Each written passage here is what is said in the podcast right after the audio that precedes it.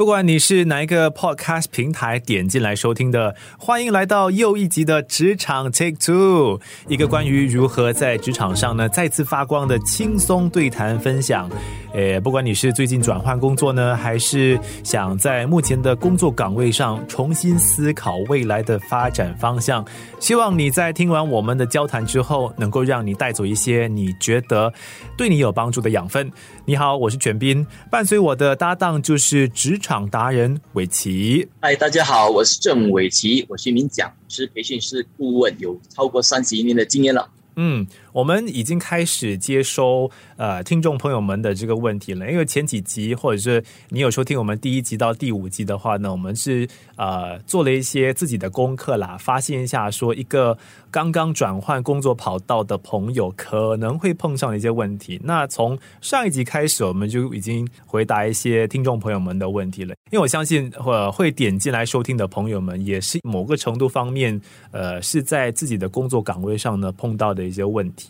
那我们今天收到的这封电邮，他刚刚加入了这家公司，不太清楚是不是自己想太多，还是说这家公司真的不适合我？我应该怎么去确认呢？哇，其实我刚才跟伟奇在准备的时候有聊到嘛，这这其实是我们第一跟第二集可能有稍微碰到的一个话题了。我相信这位朋友除了是换了工作有点适应不良之外，他更想知道说工作环境里头到底哪一些是应该认识的一些 red flag 吧，市井红旗呀。对，这这种市井红旗，或者是他的那个跨越了那个红线。有讲过那个红线，很多人不知道，它就是无形中去跨越了。其实我们要回到原来的一点，就是其实一个新的人到一个新的公司、一个新的领域里面，我们必须要知道，对自己有一些焦虑感或者是一些不明确的感觉是正常的。嗯，第一，我们要正常化，而不是整天为自己担忧。要了解我们在什么领域里面，只要你一到一个新的场所。必定是有一些焦虑感或者一些自我的疑问，那我们就要我们的自信心或者对将来的开阔的程度，或者我们对将来的展望来做出一个平衡点，这就是自我心理的一个调养。嗯，另外一点呢，就是和工作伙伴的接触方式。如果你是第一天到那个工作场所的时候，我们必须要观察、察观色，要知道。我们的朋友、我们的工作伙伴、我们的老板，或者是他们接洽的一些顾客，他们的心态又是怎么样？如果你到那个公司，大家是很踊跃的欢迎你，当然我也恭喜你，因为可能你融入的程度会比较快。相反呢，你如果到另外一家公司，他们对你的欢迎程度都是置之不理，或者是比较冷淡，当然那个焦虑感也是其中从中会出现的吧。嗯，所以那个红线就要知道如何去和人家沟通，如何和你的工作伙伴，我们叫 work buddy，去了解事情。所以从自己开始，从观察点为第二目标，另外一个和同事、上司的沟通为第三层次的一个了解度。那从中慢慢的去做一个揣摩，就知道诶，你到底有没有跨过了那个红线。那很简单的，就是和他们接触的一个感觉，就是蛮负面的，蛮有焦虑感的，而且这个焦虑感是时不时一直呈现的。可能你就是真的踩到了人家的红线，嗯，那你就要收错了一对，那其实伟基，你跟那么多顾客接触哈，你觉得我们应该可以花多长的时间去断定说，到底是自己的适应不良呢，还是说它是一个呃真正的 red flag？是三个月吗？还是说六个月？还是说？几天之内就就看得出了，其实也不是时间来做一个规定，为什么呢？因为我说的每个工作领域都不一样，那每个工作的节奏又不一样，嗯，是要看你是在什么样工作性质，所以说三个月或者一个星期就未免太过的局限了自己的一个思维。有些人他是工作了几年后才知道，其实这个工作场所是真正自己想要的。所以不一定，也要看你自己的价值是在哪里。所以最重要的就是，不管你在什么场所，如果你想看，如果对自己有很多焦虑、很多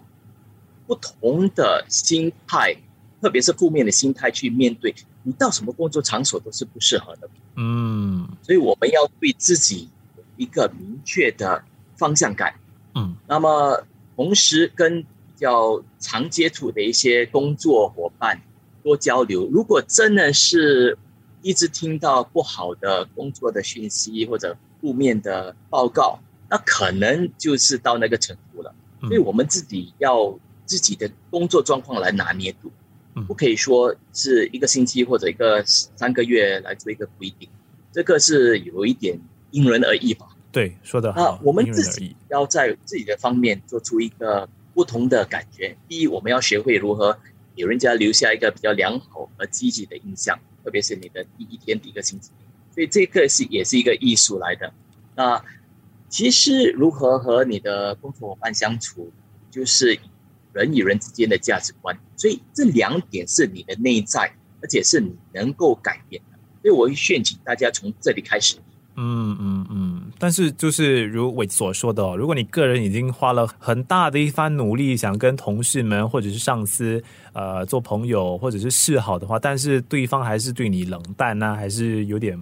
置之不理的话，那可能就是 you know 这个公司这个环境有问题啦，可能要再思考一下，说要不要再再待下去。但是其实伟奇，你刚才提到一点，就是在心态方面，我们必须要做出调整，就让我想起跟就周边很多朋友们呢。呃，就是那普遍上啦，当他们对自己的工作不太满意的时候，很多时候都会借助其他的东西来缓和一下心里的一些不高兴。就比如说，一些朋友他下班之后一定会喝酒，或者是花很长的时间去打电动游戏，就做很多东西啦。你觉得这样算是一个 red flag 了吗？还是说就是一时的累啊？还是说这个是不一定的，有时是看你的工作上遇到了是什么样，有些单单只是一个发泄的一个心态来的，是无可厚非，也是蛮正常的一个、嗯一个情况。为什么呢？人有时总是要找到一个平衡点。譬如说，你工作上的节奏感是非常的快速，那你下班后就应该缓慢了下来，去听一听那种比较慢节奏的音乐，或者是泡澡一下，好好的休息，而不是下班后就去看那个恐怖电影啊。所以这样做的话，你的心情上就得不到他所需要的一个平衡点。嗯所以很重要的，我们要找到自我的中心在哪里，自我的价值在哪里，还有自我的平衡点在哪里。嗯对每个人他的生活上那个平衡点是完全不一样的，而且我们的年龄也是有它一定的局限。另外一点就是要知道，你对某件事情的看法，是你身心的疲劳，就是你的 physical 在身心上的一个疲劳，或者是在心理上的一个厌倦，所以这两种又是不一样。嗯，你单单纯粹生理上的疲劳，疲劳是有时是蛮普遍的。为什么呢？你工作了八个小时，你或者是用手劳动，或者用呃脑思维了蛮久的时候，你想坐下来好好的休息一下，这个是很普遍的一个一个迹象来的。可是如果是真的是心灵上的一些厌倦，譬如说你得不到一些满足感，或者是你对这些办公室的政治感到了讨厌，可能这一点就必须多花一点时间来深入的了解到它的原因是在哪里。嗯那我也不妨劝请遇到这些厌倦感的人，或者有这些感觉的人，去找一个比较专业的辅导员来好好的讲一下，或者是一个比较积极的一个资深的一个员工来和他倾诉一下，嗯。从中得到一些见解吧。对，伟奇说的很重要。其实我们不管在生活的工作场合里啊，或者是私人生活当中，每天要扮演的这个角色很多啦，也不要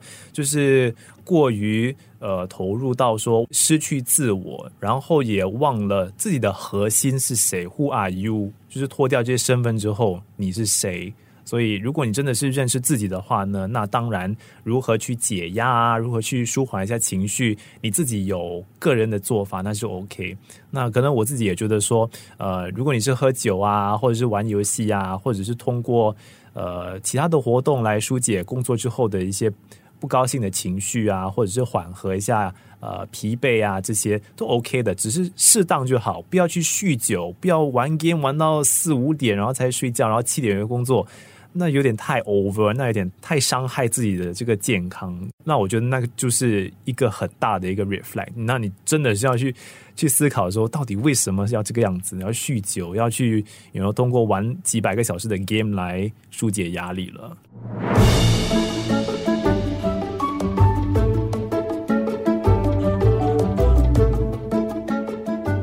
我也在网上看到的一些恐怖故事，就是他们。一个人换了公司嘛，但是他开始上班之后呢，就发现说，其实上司给他的工作，或者是他平日做的工作，是跟当初他应征的那个 job scope 哈是不一样的。这样子算是被欺骗了吗？算是一个 red flag 吗？还是说也要看一下公司当时候是不是人手不够啊？然后你作为一个新人，要要多多帮助大家，要怎么看呢？对，其实这里也要看到是你的程度。如果跟你签合约时候讲的那些工作项目是有很大的出入的话，可能你就要找一个比较恰当的时间，在比较私人的空间里面和上司多了解一下。可能上司真的是有意的要改变说你的工作的性质，你要多沟通一下。那当时你也可以决定自己要不要接受。或者要继续下去吗？因为在每个工作的领域里面，很多合约我们所看到的，还有它最底层的一面，它通常会讲说，还有任何上司交代的一些工作性质都得做，所以你自己要知道自己的对自己的一个平衡点是在哪里，自己到哪里是超越了自己所能够接受的一个程度。那我当然也是会劝起你。先做出一个比较适合的一个调整，那去和上司多了解一下你不明白的一些情况，可能其中一下多沟通一下。你觉得其实上司给你这些是一个，因为他看得起你，所以他多给你一些挑战来提拔你呢。我们也不晓得嘛，所以最重要的是还是一个平常心，一个比较明确的一个心态，做出一些澄清，这个会比较好。与其马上做出了那么快的一个判断或者一个决定，所以我们最重要的也是要练我们的聆听能力，多问一些比较明确的一些问题。是的，我们这一集聊了如何辨别工作场所的市井红旗 （red flag）。希望今天的内容对你有帮助。那么，如果你本身诶有跟职场相关的一些难题是需要帮忙的话呢，不要害羞，请发电邮。那么下一集的职场 Take Two 也许就能够更针对性的帮助你了。职场 Take Two。